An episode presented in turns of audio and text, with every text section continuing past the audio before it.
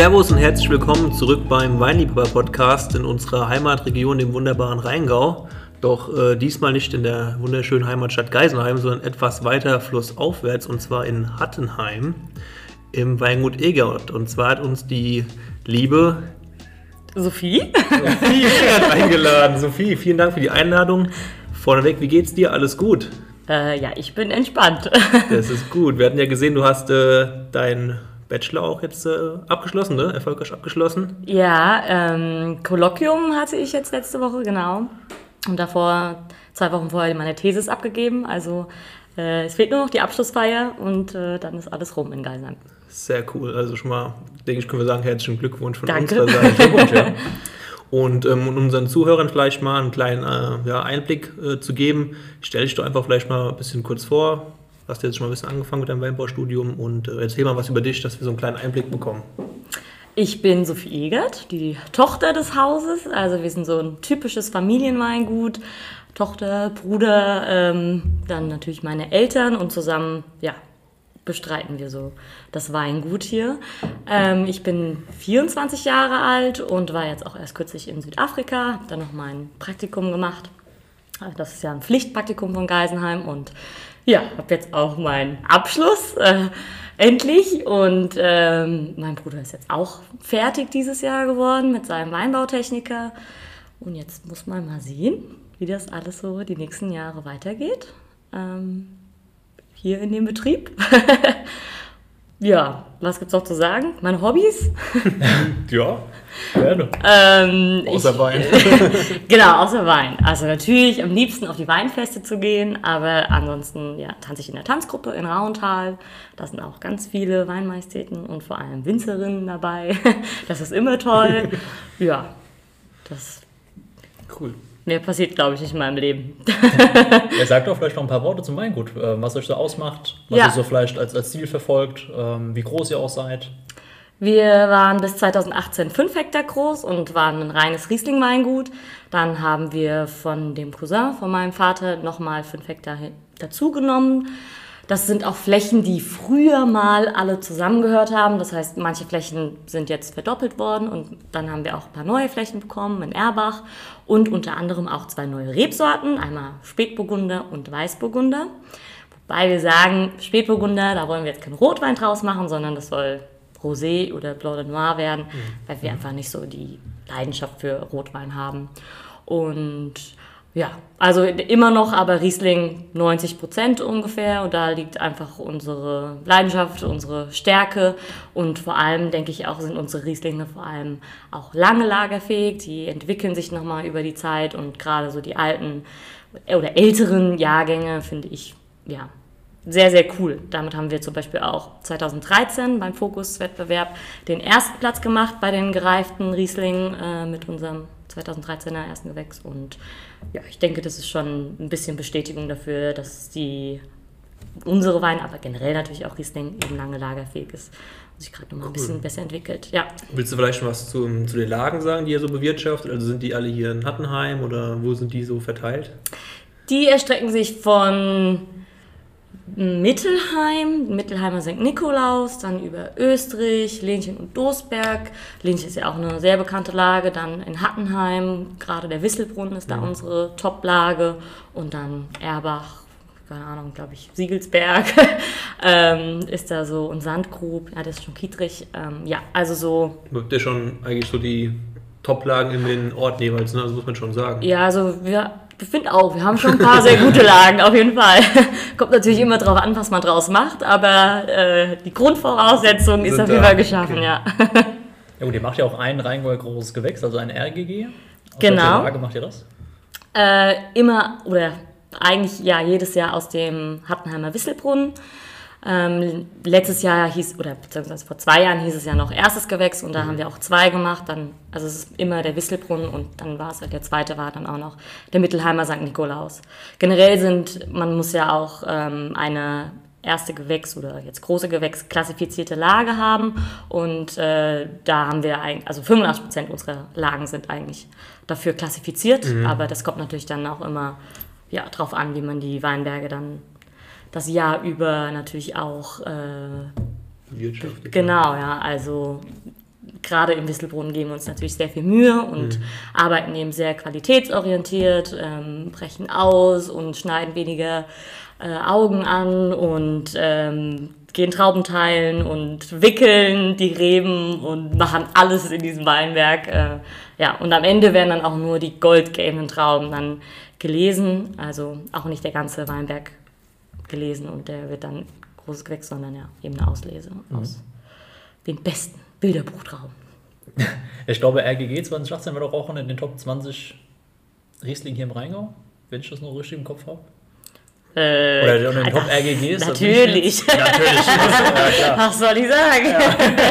Wenn du das sagst. äh, nee, ja. Lass wir aber so stehen. Genau.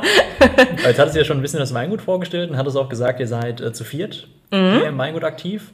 Ja. Äh, wie teilt ihr euch da die Arbeit auf? Welchen Part übernimmst du? Welchen dein Bruder? Welchen deine Eltern? Ja, also tatsächlich ergänzen wir uns sehr gut. Also jeder bringt so seine Stärken und seine Kompetenzen mit ein. Also mein Bruder war schon immer so Maschinen veranlagt und Traktorfahren und das ist einfach, das ist sein Gebiet, seine Welt und der kümmert sich eigentlich so um den Außenbetrieb. Das macht ihm viel Spaß. Ähm, ich bin eher im Keller tätig, gerade so, wenn also vom Saft dann, von der, wenn der von der Presse rennt, dann bin ich am Start. Ähm, meine Mutter ist im, äh, im Büro und kümmert sich ja um alles Organisatorische. Sie ist auch so ein bisschen Finanzminister. Die kümmert sich darum, dass nicht zu viel Geld ausgegeben wird oder dass wir das ja, wie gesagt, nicht für unnötige Dinge ausgeben. Ähm, und ansonsten gibt es natürlich meinen Papa. Der ist Chef. also kontrolliert natürlich, was wir alles so machen. Nein, aber also im Prinzip machen wir alle so alles ein bisschen, aber jeder hat halt so schon seine Kompetenzen. Und jetzt, wo mein Bruder und ich auch fertig sind, haben wir auch gesagt, also ab jetzt gibt es halt auch Eigenverantwortung und man darf jetzt selbst äh, die Entscheidung treffen, aber dann muss man auch dafür gerade stehen, wenn es schief geht. Also jetzt wurde das schon ein bisschen mehr konkretisiert, sage ich jetzt mal so, ja. Wer hat das letzte Wort, was dann auf die Flasche kommt? Ja, tatsächlich, wie gesagt, der Chef. Aber das äh, wird sich auf jeden Fall ändern, weil wir also darüber gesprochen haben, ja, dass das alles ein bisschen anders wird.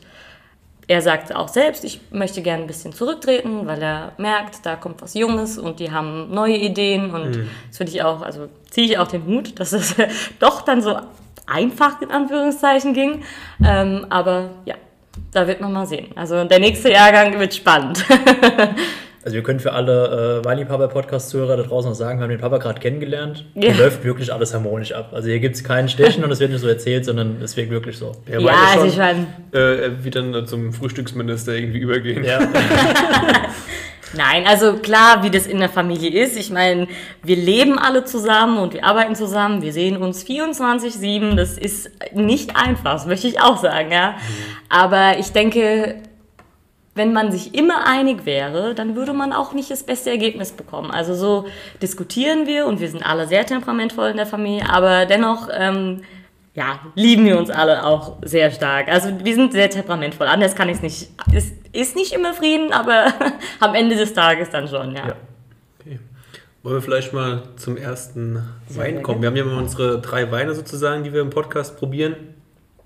Und der erste Wein, denke ich, wäre wie immer erstmal ein Einstieg, sprich ein Wein, äh, den du uns jetzt äh, unter die Nase reiben würdest, wenn du wir komplette Anfänger wären und sagen, boah, äh, sind so richtige Weinrookies, was würdest du uns dazu empfehlen, was äh, unseren Geschmack treffen könnte? Oh. Dann hoffe ich, ich habe den richtigen gewählt. Ich habe mich ein bisschen schwer getan, ob ich den nehme oder den anderen. Aber ich habe äh, jetzt mal eine Spätlese Feinherb ausgewählt, also nicht ganz süß. Ähm, denn ich denke, es gibt nicht nur Weineinsteiger, die nur süße Weine mögen, sondern es gibt bestimmt auch ein paar Weineinsteiger, die es vielleicht ein bisschen trockener mögen. Ja. Und äh, ja, Spätlese Feinherb ist also schon halbtrocken. Bei uns Feinherb immer halbtrocken, verkauft sich besser. Ich kann es auch nicht anders erklären. Aber Feinherb klingt irgendwie immer cooler schöner. Ja, halbtrocken ist so irgendwie negativ, ist ja nur halb. Ja, aber ähm, Spätlese Feinherb und eben halbtrocken, aber so mit ein bisschen mehr Restsüße im Abgang. Und deswegen denke ich, ähm, cool für Weineinsteiger.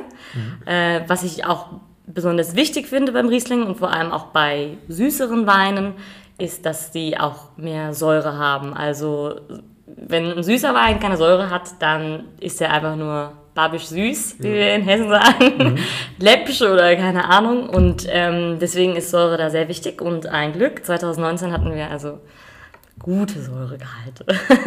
ist vielleicht nicht für jeden, der, dem, ja, der eben nicht so gerne Riesling mag, ist jetzt vielleicht nicht unbedingt der beste Jahrgang, aber Ja. so ist es halt. Also wir haben auf jeden Fall dann 2019 im Glas. Ah ja, das habe ich vergessen zu sagen. Genau, 2019 und auch eine neue Lage, denn das ist äh, aus dem Erbacher Siegelsberg. Also die haben wir jetzt erst seit letztem Jahr sozusagen, genau. Also für alle, die jetzt mit dem Erbacher Siegelsberg vielleicht nichts anfangen können, äh, ist äh, vom VDP klassifiziert als äh, große Lage, aus der die großen Gewächse hervorgehen. Ich glaube, Jakob Jung macht großes Gewächs daraus und von Oettinger, glaube ich. Ja. Ja, auf jeden Fall. Also von daher auch eine Top-Lage. absolut, ja. Wie würdest du als Winzerin den Wein beschreiben? Oh, ich finde das immer schwierig, weil ich das selbst nicht mag, zu sagen, ja, der Wein, der schmeckt jetzt nach Apfel oder nach Hauch Banane und dann habt ihr da ein bisschen keine Ahnung was.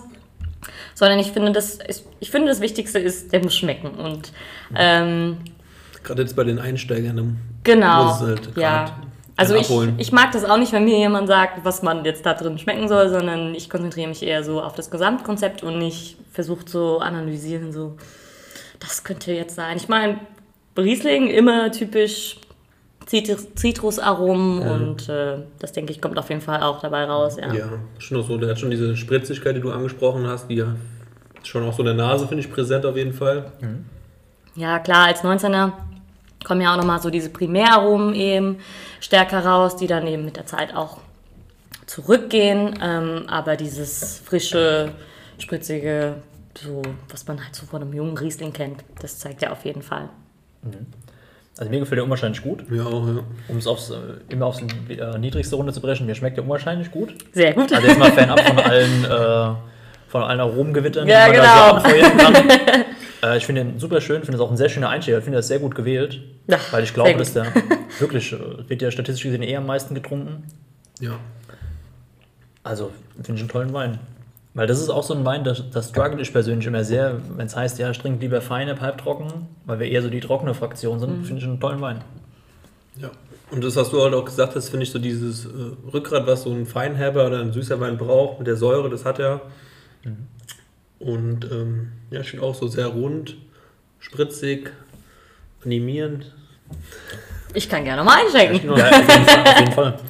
Also, Also ich muss fahren, ja, aber okay, dann nur für deswegen ein dich. bisschen langsamer. Ich wieder nicht, aber mein Auto ist in der Inspektion, nächstes Mal fahre ich. Ja? Ja, ein bisschen geht noch. Es sind nur drei. Ähm, aber ja, also familienintern oder Weingutsintern gilt die Spätlese Feinherb immer als Tatortwein. Und zwar ist das seit ein paar Jahren meine Mutter äh, ja, so der Lieblingswein. Sie trinkt das trinkt Spätlese Feinherb unheimlich gerne, obwohl sie auch also sie trinkt alles. Trocken, halbtrocken, süß, was ihr eben so schmeckt. Aber die Spätlese Feinherb ist bei ihr der Tatortwein, weil für sie ist das Gefühl, oder jeden Sonntagabend, Viertel nach acht, dann auf die Couch und die Füße hochlegen und dann mit diesem Wein. Ähm, und das ist einfach für sie, ja, pures Glück und deswegen Ja. der Tatortwein. Aber hält der er, muss dabei hält er sein. bis zum Ende? Oh, da, so lange bin ich nicht dabei. Das weiß ich nicht. ja. Also auf jeden Fall auch finde ich richtig guten Trinkfluss. Ja. Finde ich hat sogar einen relativ langen Nachgeschmack. Auch. Ja, finde ich auch. Vom Abgang her ist ja schon auch äh, Substanz da. Also jetzt nicht so ein belangloser äh, Wein, sondern schon qualitativ äh, hochwertig. Was kostet der Wein im Weingut? 10,80? Glaube ich. Also round, roundabout. Ja, die, das ist die alte. 10,80 glaube ich. Ansonsten Doch, frag, ja. fragen wir gleich Google oder so. Ja, aber so ungefähr, dass man es halt einschätzen kann. Ne? Ja. Ja, Aber finde ich äh, einen sehr guten Preis, unabhängig davon, auch für die Qualität, die man bekommt. Ja. Und ich finde auch, äh, wenn du die Flasche vielleicht mal gerade drehen magst, Max, ihr habt auch ein wunderschönes Etikett, was ich finde, was man auch so selten gesehen hat. Ähm, magst du uns vielleicht was zu den Etiketten erzählen? ja gerne. Ähm, das hat, äh, ich schätze, vor fünf oder sechs Jahren angefangen, dass ich gesagt habe, ich hätte gerne neue Etiketten. Also die anderen, die waren jetzt nicht hässlich, aber die waren jetzt auch nicht herausragend. Die waren einfach nur weiß, hatten einen schwarzen Rand Und dann stand da halt Weingut Egert. Und unser, wir haben ein Hauswappen, was wir jetzt nicht mehr haben. Also wir haben das schon noch, aber es ist nicht mehr auf dem Etikett. Und ähm, eigentlich, ja, haben wir dann halt echt lange danach gesucht, nach neuen Ideen. Und wir haben da ja auch eine Grafikerin und ich weiß gar nicht, wie viele sie und wie viele Ideen sie uns eigentlich vorgelegt hat. Und irgendwann kamen wir dann darauf, das ist eigentlich äh, ein bisschen banal, unser Sektetikett. Das haben wir schon viel länger. Und dann haben wir gedacht, okay, äh, wir nehmen einfach das Sektetikett und ändern die Farben und auch ein bisschen, das, ähm, die Größe ist ja auch ein bisschen anders, das Format. Und die Idee ist aber dahinter eben nicht ganz unser Wappen zu verlieren, denn der Löwe, den man in dem Kreis sieht, der ist auch aus unserem Familienwappen. Und ähm, es hat, wie gesagt, sehr lange gedauert, weil wir natürlich auch vier Personen sind und also erstens Generationenunterschiede und dann auch noch männlich-weiblich Konflikte. Aber jetzt haben wir es geschafft, ein Etikett zu finden, was uns allen Vieren gefällt. Und ähm, da sind wir, glaube ich, auch ziemlich stolz drauf und kriegen auch sehr viel positive Resonanz. Ja, ähm, cool. ja und dann haben wir so ein bisschen für uns äh, eine Qualitätsstufe eingestellt, dass wir sagen, alles ab Spätlese hat eben diese goldenen Schnörkel und auch in der Kapsel golden. Und die Kabinette ähm, haben blaue Schnörkel und weiß in der Kapsel. Mhm. Einfach so ein bisschen, um den Unterschied herauszustellen, weil wir eigentlich gesagt haben, mit dem alten System, also wir machen noch alles nach Lage und nach Kabinett und ja, das alte Qualitätssystem eben. Ähm, und wir gesagt haben, eigentlich ist es überholt und wir wollen das nicht mehr. Und dann wollten wir ein eigenes Qualitätssystem eben mit diesen Etiketten einführen. Aber dann haben wir gedacht, ah nee, dann verwirren wir unsere Kunden und dann soll es ja jetzt bald wieder, also es soll ja dann für alle ein neues Weinsystem, mhm. Qualitätssystem geben. Und dann haben wir gesagt, okay, jetzt warten wir nochmal ab, was passiert und dann äh, ja, wollen wir jetzt nicht noch mehr durcheinander bringen. Deswegen Deswegen nennen wir unsere Weine noch nach den Lagen. Die mhm. werden auch 100% aus, also es ist reinsortig aus der Lage. Wir haben nur Lagenweine. Ähm, ja, so ist momentan noch der Weg. Krass, weil finde ich schon mit 10,80 Euro eigentlich guter Preis. Wirklich ein richtig guter Preis. Ja. Weil ich finde, wenn man jetzt irgendwo, äh, also ich meine, Rookie, na, zu den Schwiegereltern ins B geht, ja, und bringt irgendeinen Wein mit und denkt sich, Mist, was bringe ich jetzt mit, was allen schmeckt und was auch noch cool aussehen soll, was jetzt auch nicht billig aussieht. Mhm. Ja, ganz ehrlich, wenn man das jetzt auf den Tisch stellt, macht Sie, das Eindruck. Es wird so durch dieses ganze Verschnörkelte und auch durch dieses ähm, Emblem, sage ich jetzt mal, schon irgendwie traditionell, aber auch, ähm, das wirkt alles sehr aufgeräumt und klar. Also moderne mhm. Farbgebung, also Tradition, ein bisschen Tradition, moderne. Ja, und auch hier so oben die, äh, der Deckel und alles geprägt. Ja. Ja, also wir haben es auch komplett dann umgestellt. Ähm, wir hatten früher auch die Rheingauflöte. Und es tut uns auch ein bisschen weh, weil das ist ja auch Tradition, aber leider diese grüne Farbe der Rheingauflöte, die ist, die ist wirklich sehr, sehr schwierig zu designen, diese Flasche. Also zu diesem Grün passen nicht so viele Farben und auch ja, äh, der Schnitt ist ja so, dass da die Formate der Etiketten nicht so gut drauf passen und dann haben wir so viel Geld für das Etikett ausgegeben, dass wir gesagt haben, das können wir nicht mehr vereinen und haben, sind dann halt die Schlägelflasche rübergegangen und dann gab es auch neue Kapseln. Also das ganze Ding neu. Die Kinder wurden neu angezogen. Sehr geil. Ja. Ja, mega. Vielleicht ähm, willst du irgendwie noch mal ein bisschen was zu dem Ausbau sagen? Also ich habe jetzt hier schon gelesen, ähm, also handgelesen, der Wein. Also willst du vielleicht was über die Entstehung sagen? Vielleicht auch über den Keller, wenn das so dein Fachgebiet ist? Ja, also wir machen eigentlich muss ich ja sagen, fast alles. Ähm, wir haben es letztes Jahr nicht so gut geschafft äh, mit der Zeit. Da kamen wir ein bisschen in die Bredouille. Deswegen haben wir ein paar Lagen mit dem Vollernter gelesen. Aber mhm. ansonsten sind wir absolute Handlese-Fans und Fanatiker, weil man einfach auch in schwierigen Jahren vor allem ja eben auslesen kann. Ja? Mhm. Man liest nicht alles ab, sondern man kann reingehen und in manche Weinberge gehen wir bis zu dreimal rein. Dann holen wir erst die goldgelben Trauben für das erste Gewächs oder das große Gewächs und äh, dann lesen wir nochmal die faulen Trauben raus und dann lassen wir nochmal einen Tag hängen und holen dann die ganz äh, gesunden Trauben. Also man kann halt mit der Handlese eben ja, viel besser differenzieren und es gibt auch andere Vorteile der Handlese. Das wird jetzt äh, zu intensiv. Also deswegen unbedingt eigentlich Handlese-Fan.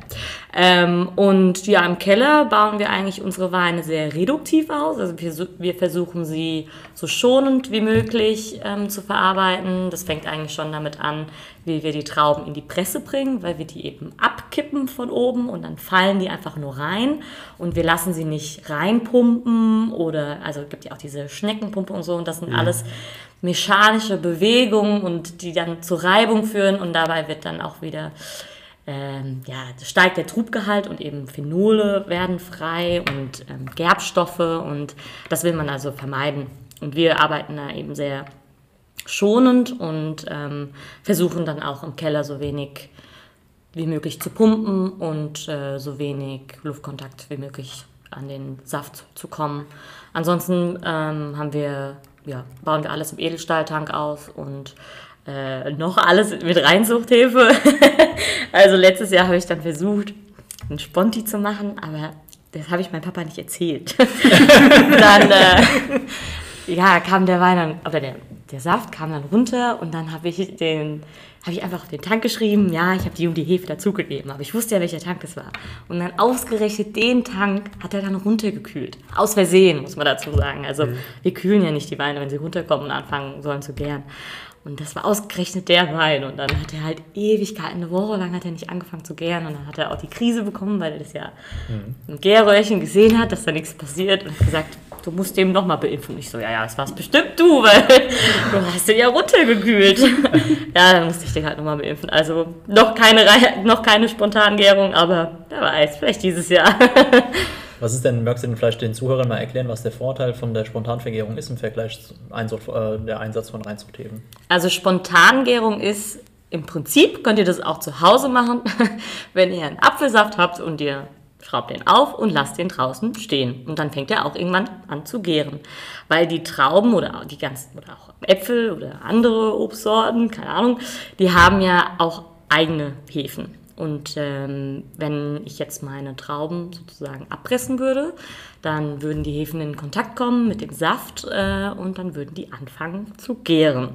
Jetzt ist es aber so, dass wir auch oder die meisten Weingüter ja auch schon mal mit Reinzuchthefe gearbeitet haben. Also das ist eine normale Hefe, die man so kaufen kann. Im Prinzip auch diese Backhefe, die man im Supermarkt kauft. Das ist ja auch die Saccharomyces cerevisiae. Das ist im Prinzip die gleiche Hefe, die man benutzt. Und ähm,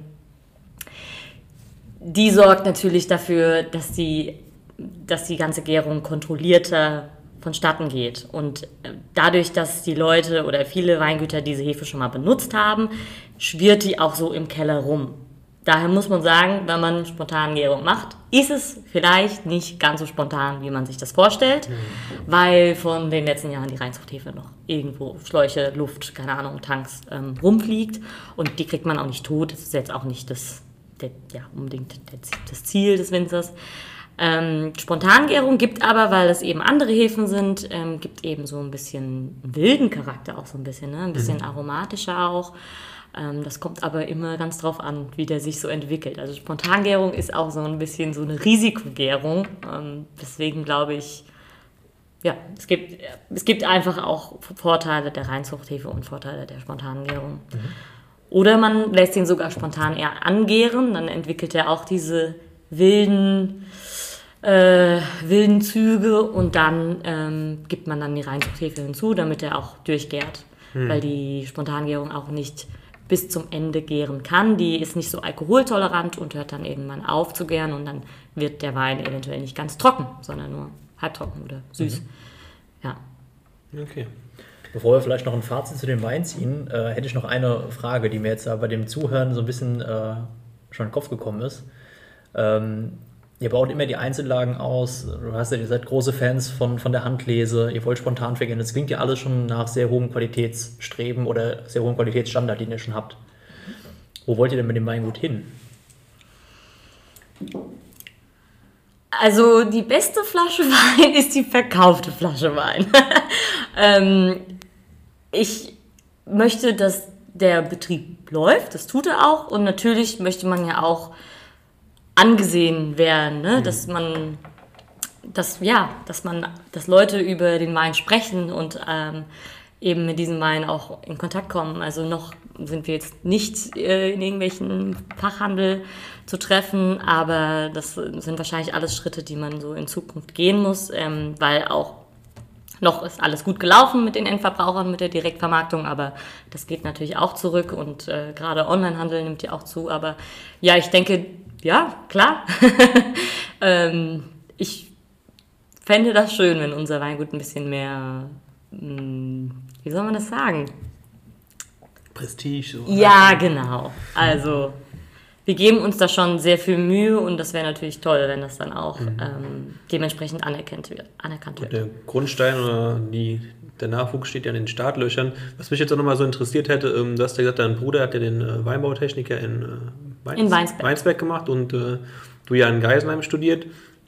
Ähm, willst du vielleicht mal so ein bisschen auch nur sagen, also was du studiert hast in Geisenheim? Genau, da gibt es ja auch Unterschiede und was vielleicht auch so ein bisschen dann ähm, der Unterschied ist, dass du dich im Keller siehst oder vielleicht dann irgendwo auch woanders und dann sagst, dein Bruder, der macht äh, draußen äh, die Weinbergsarbeit eher, also den Außenbetrieb. So ein bisschen vielleicht mal den Unterschied, warum, was die Unterschiede zwischen diesen beiden äh, Studiengängen sind. Äh, Im Prinzip haben mein Bruder und ich, ich, ich sag jetzt mal das Gleiche gemacht. Also er hat eine Ausbildung gemacht und dann ähm, hat er eben noch seinen Techniker gemacht, also das nochmal ja, eine Stufe höher. Und ich habe äh, ein Vorpraktikum absolviert in Neuseeland und in Südafrika und dann war ich eben vier Jahre in Geisenheim und habe dort Weinbau und Önologie studiert. Und also vom vom Fachgebiet haben wir das gleiche gelernt. Also es waren auch viele Dinge, die wir, ja, über die wir uns austauschen konnten, weil er sie auch im Unterricht hatte. Ähm, und am Ende ist aber dann der Abschluss ein anderer. Also, mhm. ja, Bachelor bin ich. und er ist eben Techniker. Ich, ich glaube, das ist der alte Diplom-Ingenieur. Ne? Mhm. Das dürfen wir uns ja jetzt nicht mehr nennen. Wir sind, jetzt, wir sind jetzt nur Bachelor. Das ist ja wohl nicht so hoch angesehen. Ähm, aber, also im Prinzip haben wir das Gleiche gelernt.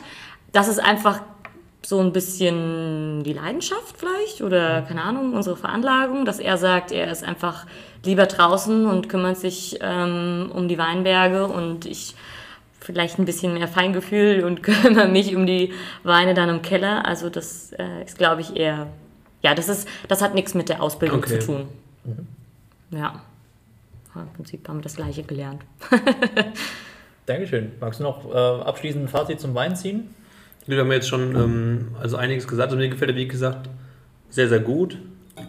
Ähm, allein jetzt so die Aufmachung und auch wie du uns jetzt den äh, vorgestellt hast für die Zielgruppe, die wir sozusagen äh, angefordert haben.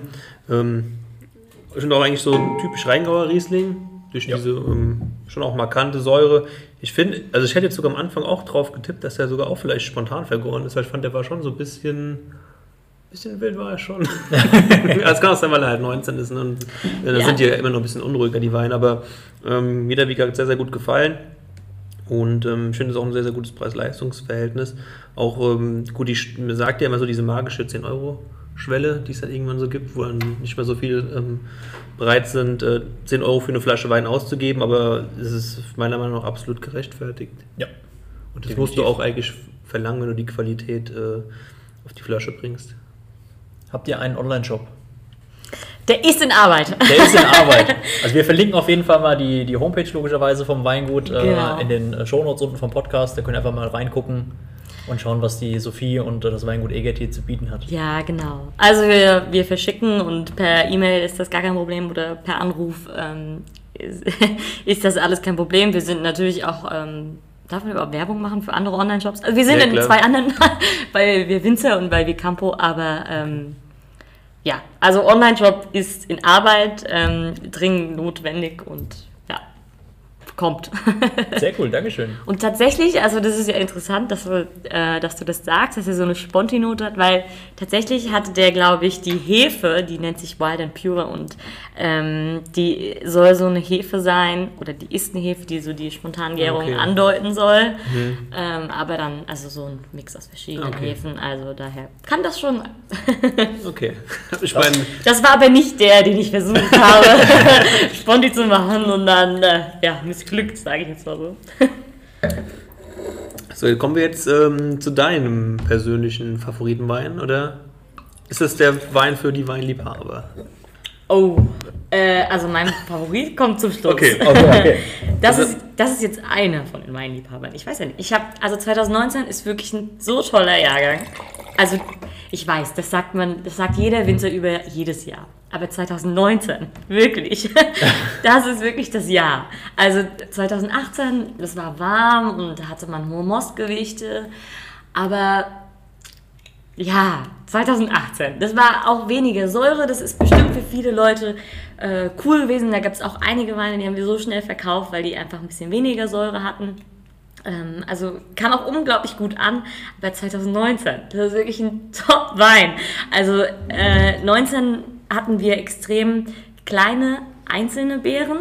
Also lockerbeerig wollen wir sie immer haben, weil gerade Riesling neigt dazu, sehr kompakte Trauben zu entwickeln und ähm, dann quetschen die sich ab und dann äh, ist das eben die optimale Pforte für Botrytis und das wollen wir vermeiden. Wir wollen ja gesundes Lesegut haben und ähm, wir hatten also sehr kleine Beeren. Und ich weiß noch, kurz vor der Lese haben wir dringend, eigentlich wollen wir kurz vor der Lese keinen Regen mehr haben, weil das wieder Botrytis fördern würde. Aber wir haben dringend Regen gebraucht, damit die Säure runtergeht. Die Säure war so hoch.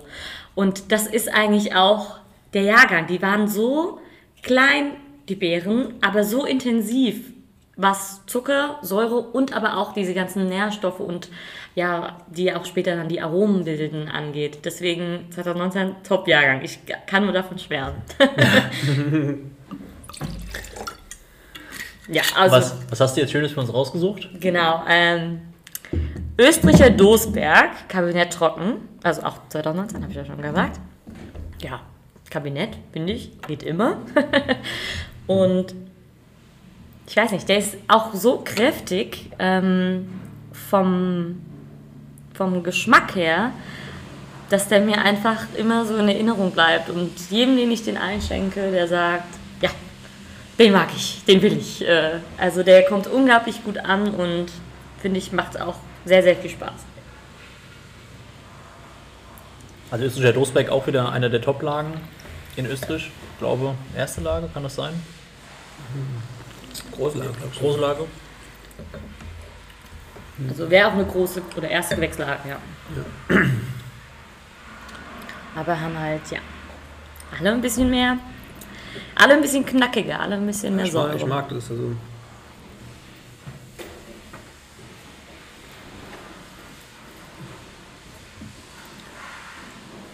Wenn wir jetzt so schon ein bisschen über den 19er-Jahrgang gesprochen haben, ähm, sagen wir schon mal ein bisschen verkosten. Vielleicht willst du mal noch ein paar Sätze auch jetzt zu dem neuen Jahrgang sagen, also 2020, wie es so bisher gelaufen ist und was ihr erwartet. Äh, ja, das ist natürlich immer schwierig, das zu sagen, weil, ähm, ja, die, man, man möchte nicht zu früh was sagen, ja, man möchte das ja, möchte nicht, dass da was schief geht noch, aber Ja, momentan, also wir waren jetzt auch die ganze Zeit draußen Trauben teilen und auch raus, ganze Trauben rausschneiden, also es, es hängt so viel drin, das ist enorm, wir haben ja auch ein relativ trockenes Jahr dieses Jahr wieder und ich, ich verstehe auch gar nicht, woher das alles herkommt, aber die sind so da, hängt, da hängen so viele Trauben drin und die Trauben, die da hin, drin hängen, die sind auch so groß und kompakt, ähm, also ganz verrückt. Und dann hatten wir während der Blüte ja so, ja, es war schlechtes Wetter, deswegen hat die Blüte sich auch sehr lange gezogen.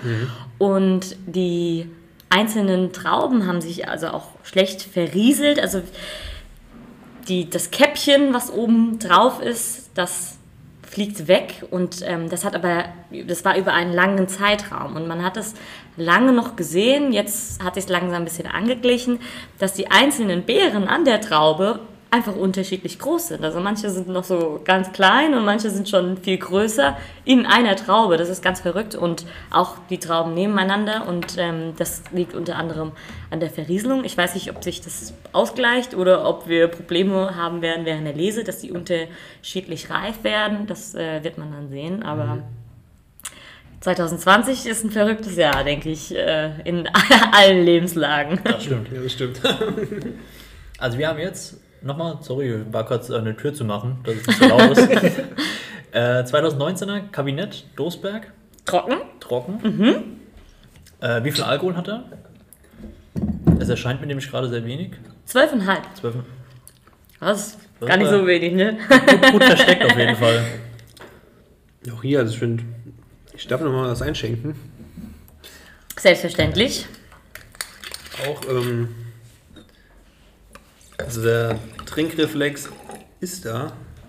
Und, ähm, Also jetzt war, war Wein 1 schon eine sehr gute Wahl.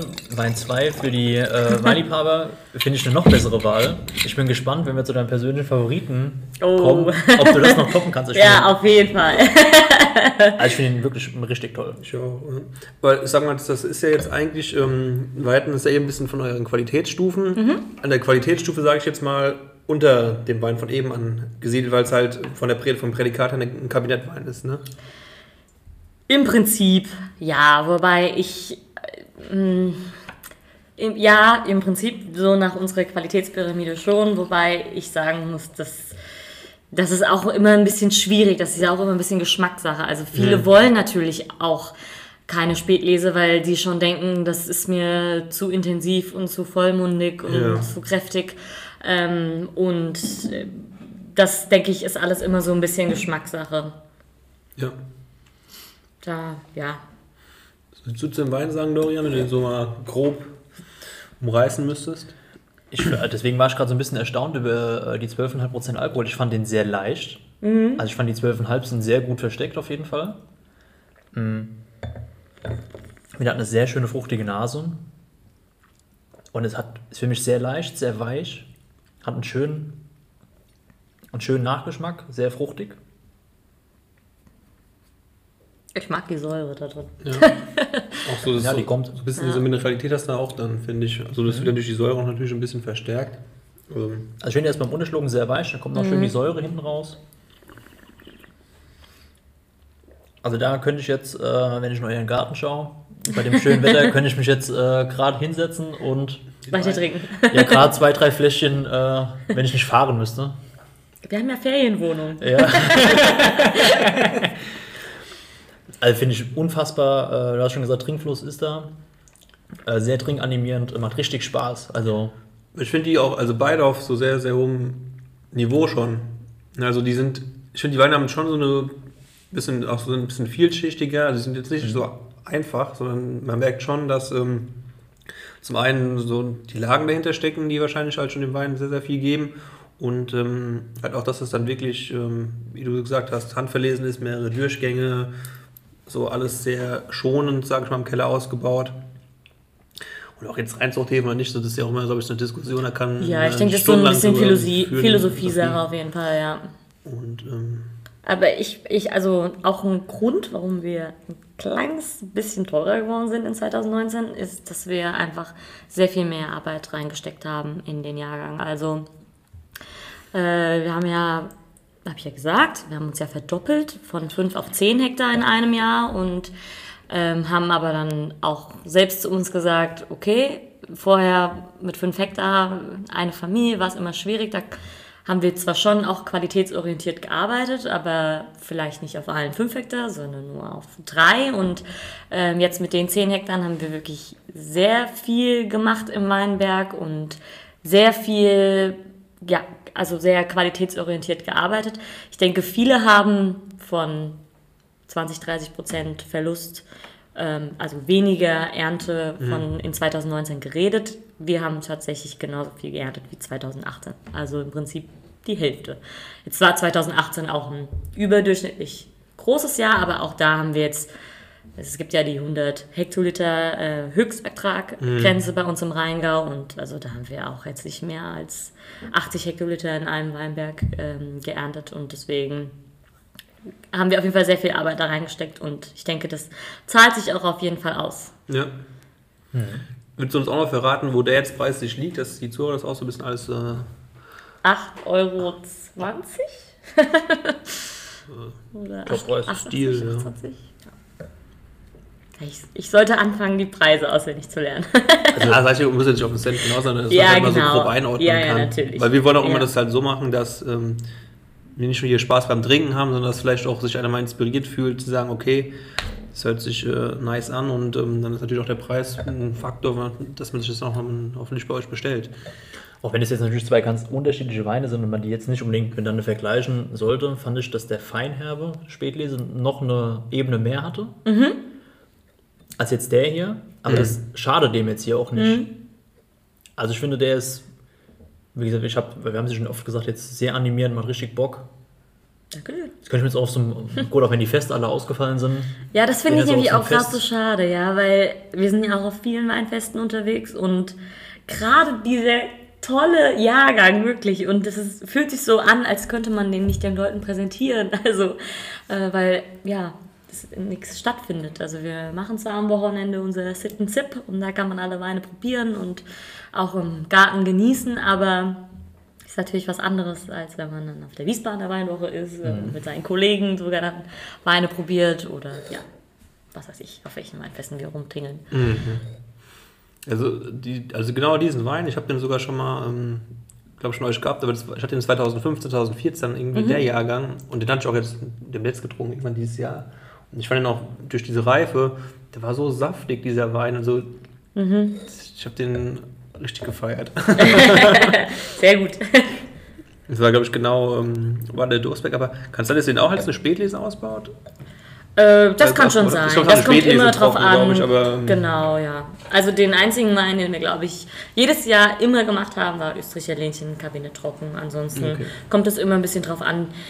Da sagen wir nicht, der Weinberg muss auf jeden Fall trocken werden und der wird süß, sondern das entscheiden wir dann im Keller, je Mhm. nachdem, äh, wie der Wein sich so entwickelt und wie auch vielleicht die Hefe Lust hat, weiterzumachen oder sagt, "Hm, ich kränke und ich stoppe hier. Ja. Und dann versuchen wir auch nicht den Wein da bis trocken, also die Hefen dann äh, durch, ja genau. Ich denke, dass wir sind sehr aufs Wetter fokussiert äh, oder abhängige Winzer und wahrscheinlich auch so ein bisschen auf die Hefen, wie die sich ähm, ja, so verhalten. Da kann man natürlich ein bisschen nachhelfen, aber das muss man so kommen, wie man oder nehmen, wie es kommt. Also ich nehme auf jeden Fall gleich schon mal ein paar Fläschchen mit. Das kann ich schon mal sagen. ja, gute Idee. Du kannst ja nicht so viel trinken, weil du musst ja noch Ja, fahren. eben, aber kann ich, ich nehme mit nach Hause, ich trinke heute Abend. Okay. Großen Kofferraum. Ja, eben. Sehr gut. Man meint, ihr hättet studiert. So viel wie, wie ihr über die Weine philosophiert. Also vielleicht, vielleicht so viel getrunken wie ihr im Studium, aber Okay, Selbststudium also. Genau, dann. so, ja, genau. Ja, nee, wir beschäftigen uns aber gerne mit der Materie und äh, es ist halt immer auch schwer, wie mit Jungwinzerinnen, also mit allen Jungwinzern und Jungwinzerinnen, äh, immer sehr spannend, sich über das Thema auch zu unterhalten, weil einfach man merkt auch jetzt dir persönlich an, was für einen Bock du hast oder hier generell, was für einen Bock ihr habt Ja. und ähm, ja, wo ihr auch hin wollt, man spürt es richtig. Und sowas finden wir halt immer mega spannend und mega cool, deswegen wir auch gesagt haben, hey, lass mir irgendwas zusammen machen. Ähm, das macht echt Spaß. Ja, irgendwie das Thema Wein, ich weiß nicht, das, ich finde, das bringt Leute auch zusammen. Also auch so, Ja. ich weiß nicht, liegt es an unserer Region oder generell an meinen Regionen oder also liegt es an der Region selbst oder liegt es an dem Thema Wein? Aber ich denke, in jeder Weinregion, wenn du dich da in eine Straußwirtschaft hockst oder auf einem Weinfest, auf eine Biertischgarnitur oder sonst was und du kommst direkt mit den Nachbarn ins Gespräch und also Ja. es verbindet äh, sehr stark Wein, finde Ja. ich. Bringt Leute zusammen. Ist schon sehr schön. ja. Mega.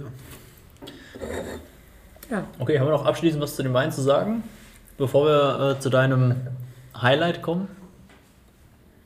Ja, gut, wir haben ja jetzt schon eigentlich, also wie gesagt, also Also für Preis-Leistungs-Verhältnis mega, also absoluter Stil.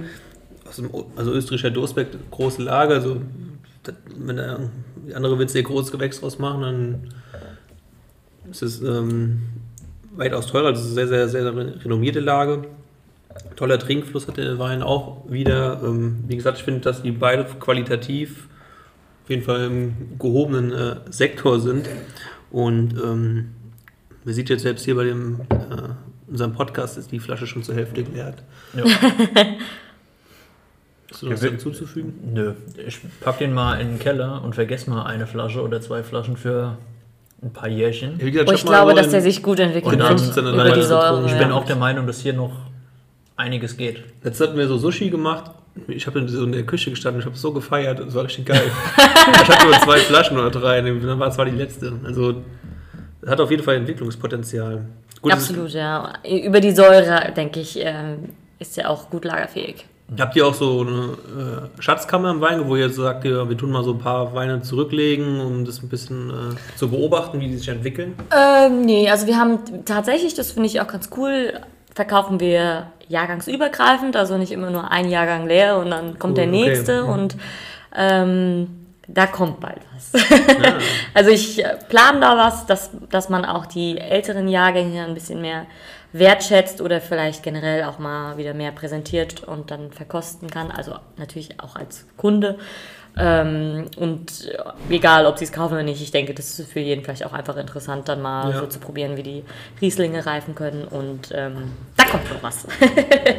ja, ich glaube, für den Kunden ist es mega. Auch wenn du gerade so ein bisschen tief in der Materie bist, freust du dich halt mal, wenn du auch mal wirklich irgendwie mal einen 216er Wein also direkt ab ja. kaufen musst und nicht den jetzt irgendwie vier Jahre im Keller vergessen ja. mussten, als ja. denken, oh, vier Jahre. Ja, ja. lange Zeit.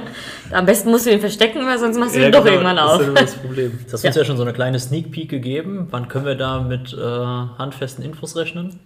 Äh, uh, bring mich jetzt nicht in Stress. ja, schon noch dieses Jahr. Okay, geil. ja. Da bin ich gespannt. Weil wir sind auch selbst große Fans immer von gereiften Rieslingen, wenn die ein bisschen älter sind. Cool. Ja. ja. Sollen wir den letzten Wein im heutigen Tasting äh, anbrechen? Jetzt kommt dein persönlicher Favorit und ich glaube gleich. Mein persönlicher Favorit. Es darf jetzt, genau. es darf jetzt jeder zuhören, was das ist. ich mach's auch ganz leise. Ich kann, ich kann auch ein Video davon machen. Okay. So, du darfst. Okay. Ich finde, das ist das schönste Geräusch, das es geben kann. Oh. Ah, das ist jetzt der Hund, der kommt. ah, Hunde machen auch ein schönes Geräusch. Ah, so schön.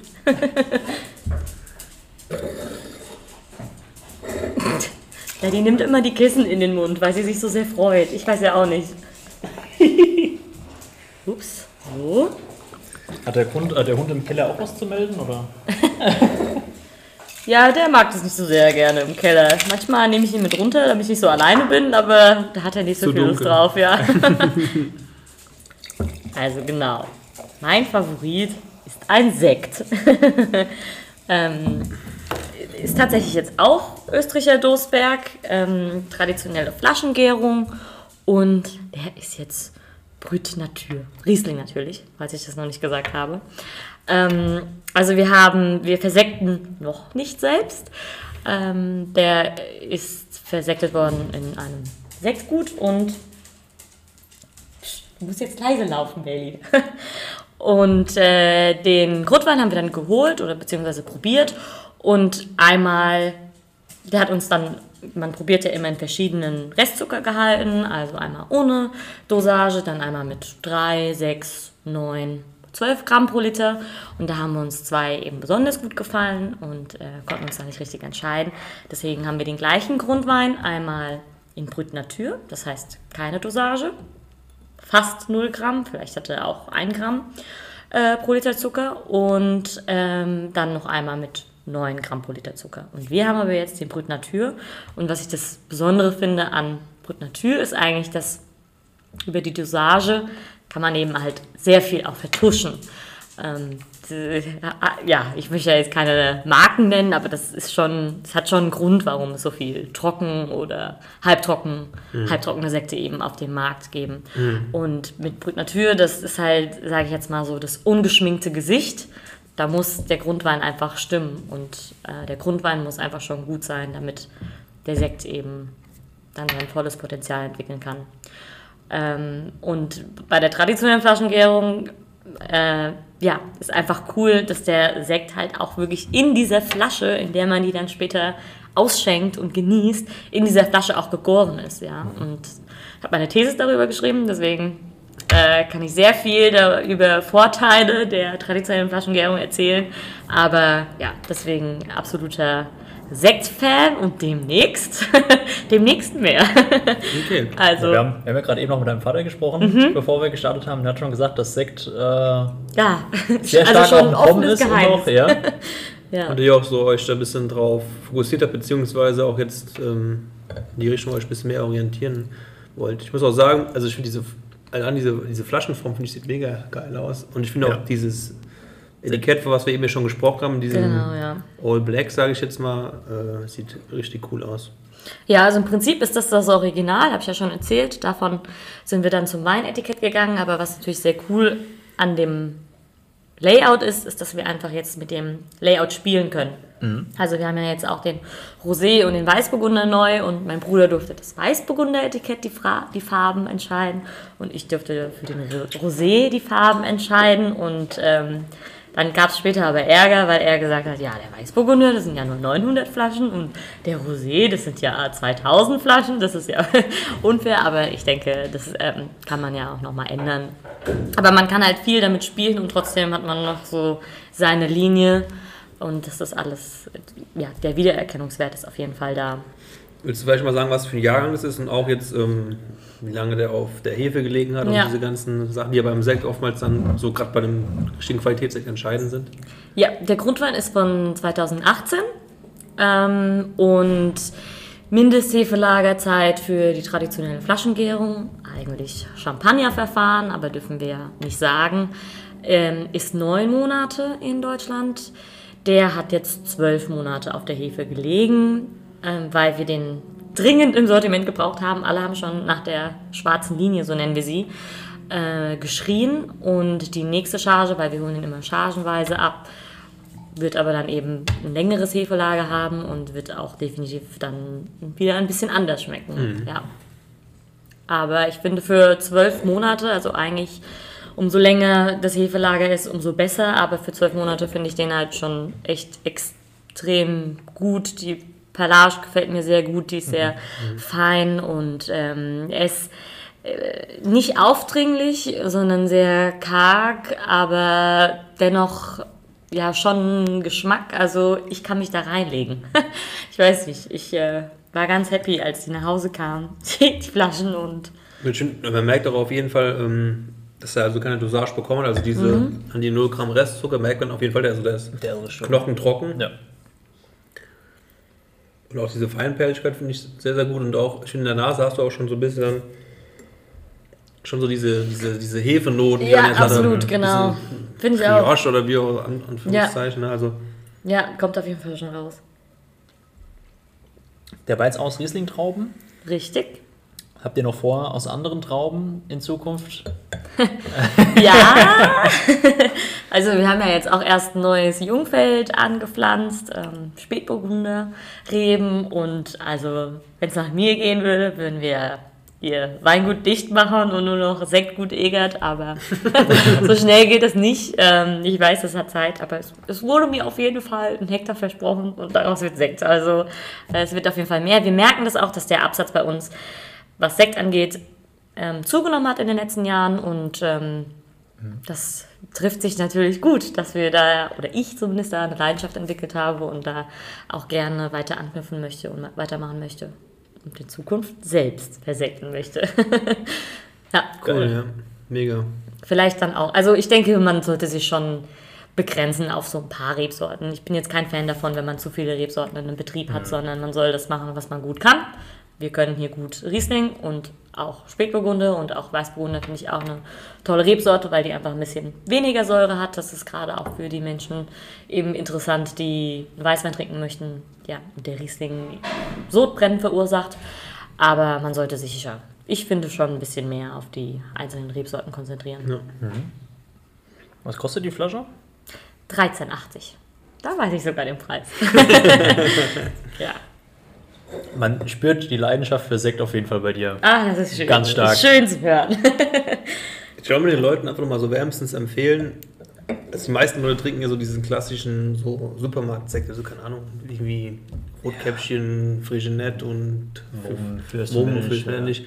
Einfach mal sich so einen Sekt zu holen und dann wirklich zu spüren, was das so für ein Unterschied ja, ist in der Qualität. Ähm, allein schon und, ähm, ist eine ganz andere Welt, das kann Ja. man gar nicht vergleichen. Das ist. Ich finde sowas irgendwie so als Apparativ so Ja. mega.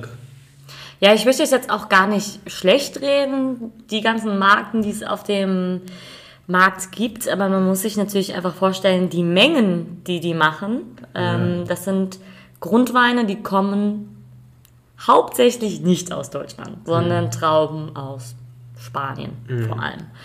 Und das, das sind dann schon mal Exportkosten. Ähm, und dann am Ende wird die Flasche, wenn sie noch im Angebot ist, irgendwie für 3 Euro die Flasche verkauft.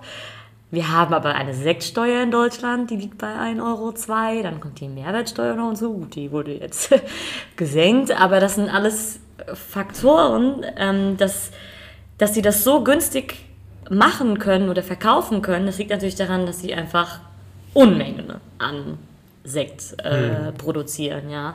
Aber das muss man sich natürlich im Hinterkopf behalten. Ich denke, das ist das gleiche beim Fleisch oder bei der Milch oder was auch immer. Man muss sich immer überlegen, woher der Preis kommt und warum der so niedrig sein kann, ja. Ja, aber ich finde, das, man merkt dann einfach wirklich diesen Qualitätsunterschied, das ist so wie Tag und Nacht. Und ich finde auch jetzt so, so ein äh, Sekt, den kannst du auch irgendwie als Speisebegleiter alles machen. Ja, also wir haben auch ja noch den anderen Sekt, der ein bisschen Dosage hat. Und noch einen dritten, das ist die grüne Linie, das ist eine Tankgärung. Und der ist auch Brütz, aber der hat, ähm, ist also gerade an der Grenze mit 12 Gramm. Und ja, viele mögen eben auch den anderen, diese grüne Linie eben lieber, weil der ein bisschen süßer ist, ein bisschen fruchtiger ist. Ja. Und ich denke, das ist alles so ein bisschen Geschmackssache, aber generell kann ich nur mm, applaudieren? nee, wie sagt man? Plädieren, äh, dass man auf jeden Fall mal zu einem deutschen Winzersekt greifen sollte und vielleicht auch im Vergleich zu einem Champagner. Also da in Deutschland passiert gerade sehr viel, was Sekt angeht und ähm, da sind einige richtig, richtig gut. Das Ich finde aber beim Sekt immer so faszinierend, irgendwie die Arbeit, die dahinter steckt und wie lange man halt wirklich warten muss. Wenn ich sage, also 2018, dann Hefelager, Genau, dass du ja. halt dann selbst mal in der Hand halten darfst. Ne? Also Ja, ja. Absolut. finde ich immer halt irgendwie dann beeindruckend, auch wie du halt dann sagst, dann ähm, das Hefel, also das Ganze findet in dieser Flasche statt und dann Ja. nimmt, also das ist auch irgendwie, dann finde ich mal so ein Erlebnis. Ja. Ich finde auch. Ich weiß auf jeden Fall, dass schon meine Eltern schon mal eine Flasche mitnehmen. Machst du schon deine Bestellliste im Kopf? Ich überlege die ganze Zeit parallel. Was nehme ich mit? Du, ich kann auch einen vierten holen, gar kein Problem. Der ist wirklich toll. Also, Ja. äh, ich hatte es im letzten, in der letzten Folge schon mal gesagt, ich bin jetzt nicht der Sekttrinker. Ähm, Finde aber, dass es richtig äh, Bock macht und auch Spaß macht. Und wie du gesagt hast, es gibt auch die richtigen Anlässe dafür. Äh, Gerade wenn man jetzt äh, zum Beispiel auf eine Bachelorarbeit anstoßen will oder so. Huch, ja. Ja, genau so. äh, Finde ich es auf jeden Fall äh, ja mehr als das richtige Getränk dafür. Ja, mega. Ja. Also da kann man nur sagen, eine sehr gelungene Kollektion, die du hier auf den Tisch gestellt hast, während der Papa hier einmal durchs Bild läuft. Miguel muss ja auch arbeiten, ne? Also nur einen Faulenzer verkraftet der Betrieb. Ja. Genau, auch vielleicht mal so ähm, jetzt so ein bisschen dieses Sektthema, dass das ja so jetzt ähm, hochkommt, sage ich mal. Ähm, ich glaube, wir können ja mal so ein paar Beispiele nennen, so jetzt Raubland zum Beispiel, die sind ja jetzt auch der erste VDP-Betrieb, der so ein reines Sektgut ist und ähm, ich habe mal von denen so dieses Cuvée Maria Luisa so getrunken. Ich fand auch so dann, das war so was ganz irgendwie was ganz anderes und das war ja dann auch, das, die machen das ja, die treiben das ja nochmal auf die Spitze mit den Hefelagern, ne? das ist ja irgendwie 36 Monate und sowas. Ja, ja. Ähm, hast du ja auch schon gesagt, ihr müsst ja irgendwann auch eure Sachen an den Mann bringen. Ne? Also wahrscheinlich ist es irgendwann auch mal dein Ziel, so einen so einen Wein, Absolut. äh, so einen Sekt sozusagen absolut. zu präsentieren. Ja.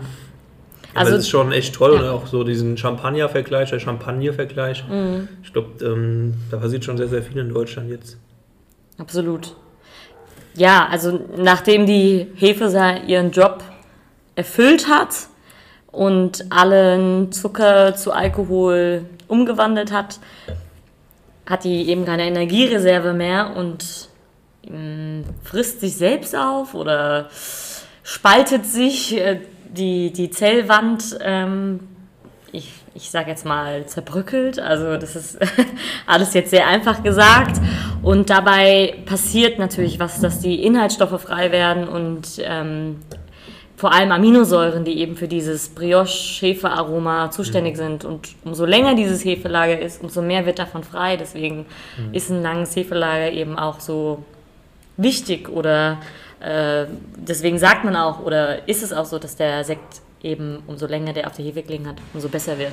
Und klar, Raumland, ich denke, das ist so der, der Pionier, der König des Sektes in Deutschland. Er war so der oder ist der Vorreiter.